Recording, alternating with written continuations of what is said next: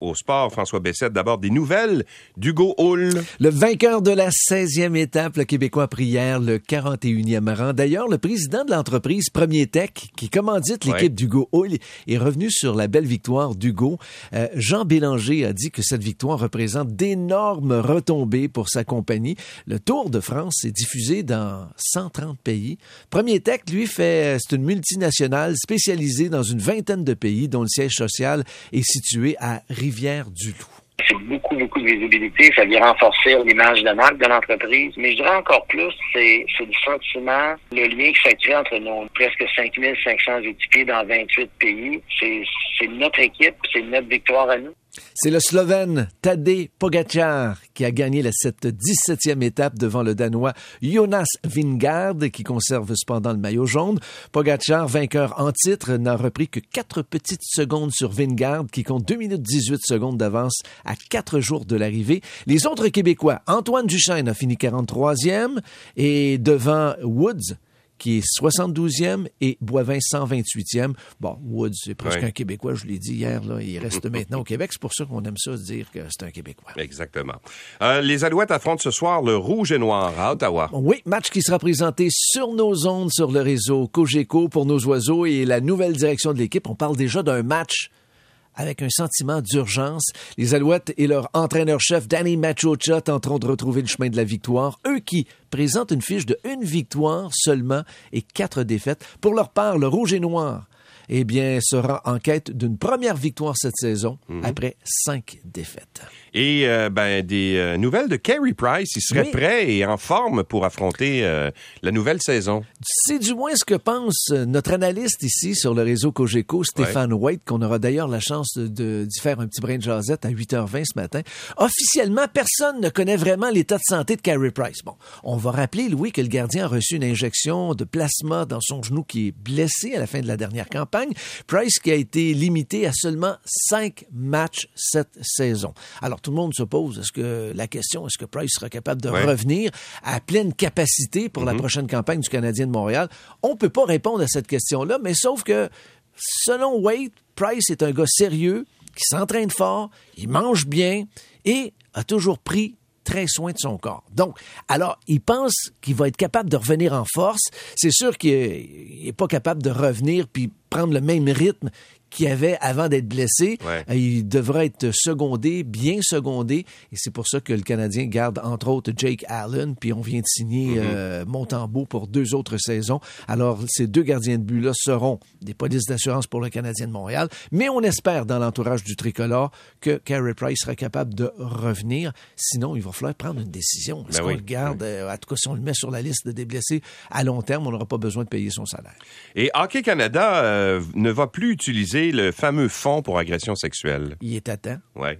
Euh, Hockey Canada fait savoir qu'il y aura, qu'il y aura que ça prenne des articles oui. dans les journaux puis, à euh, la radio. À la radio pour, en parler. Et c'est ça. Pour dire ben finalement on l'utilisera plus. Tu sais, il y a eu de la pression. Non non c'est ça. Il faut qu'il y ait de la pression. Surtout qu'au cours des dernières euh, journées, il y a eu beaucoup de pression, comme tu l'as dit, à cause des journaux, de la radio, de la télévision. Tout le monde en parlait amplement, puis tout le monde disait ça n'a pas de bon sens. À chaque fois qu'un petit garçon, une petite fille s'inscrivait au hockey, il y avait un montant d'argent, puis on le disait pas lorsque les jeunes s'inscrivaient, qu'il y avait un montant d'argent qui allait pour un fonds spécial. Ben, ce fonds spécial-là va demeurer parce qu'il y a des choses qu'on n'est pas capable d'assurer, certaines blessures, entre autres, euh, chez Hockey Canada. Mais ce fonds-là ne servira plus justement mm-hmm. pour les agressions sexuelles. Euh, donc, euh, je voulais dire aussi qu'au cours des derniers jours, il y a eu des joueurs qui se sont dissociés de cette fameuse euh, euh, de ces événements qui seraient arrivés en 2018. Ben hier, on a su qu'il y avait deux autres joueurs qui ont clamé leur innocence le Québécois Maxime Comtois et Kale Clegg qui jouait mm. pour le Canadien de Montréal.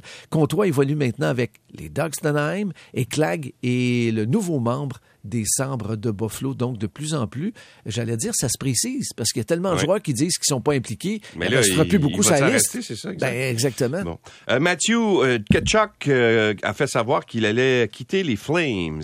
Il a informé les Flames qu'il ne resignera pas avec l'équipe. Une source a fait savoir au site des Athletic, ce qui veut dire là-dedans que les Flames devront l'échanger très bientôt. Ils ne sont pas capables de signer, il va falloir qu'ils l'échangent. Ketchuk a donné une liste de six équipes dont il aimerait jouer. Là, vous vous posez la question, est-ce que le Canadien, le fait Canadien partie de ça? dedans, ouais, Parce que c'est quand même un bon joueur. Ouais. Bon, euh, il y a les Blues de Saint-Louis, les Golden Knights de Las Vegas, les Panthers de la Floride, les Prédateurs de Nashville, les Stars de Dallas.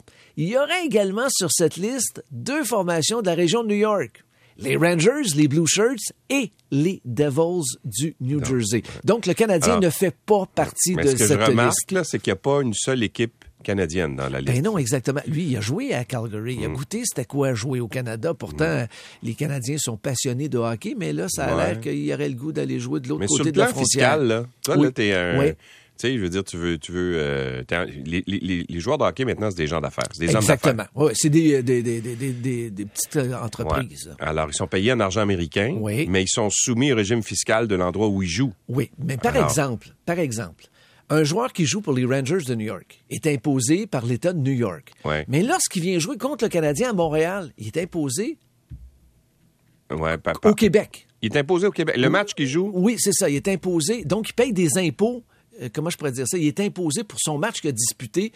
ah oui? Oui. S'il joue à Calgary, c'est l'État de l'Alberta. S'il joue à l'État de Vegas, Ouais. mais les- les- la moitié de sa saison, il joue à New York. Ouais, il est imposé. Alors, le gars qui joue pour le Canadien de Montréal, la moitié de sa saison, il est imposé ici au Québec. Mm. Mais lorsqu'il va jouer à New York, euh, à Vegas, euh, au Nevada, il n'y a pas beaucoup de, de- de- de- de- Ouais. de taxation. Donc, euh, mais c'est ça, c'est c'est c'est un, un- un agent de joueur qui m'expliquait la fonction, la façon que ça fonctionne. Ça doit être assez compliqué de faire le rapport d'impôt. hein? Et, euh, euh, je peux-tu te dire qu'il n'y a pas bien de joueurs de hockey qui font le rapport d'impôt? Non, c'est ça. Trop autres, même. compliqué. Vraiment trop S'installe un compliqué. dimanche après-midi. euh.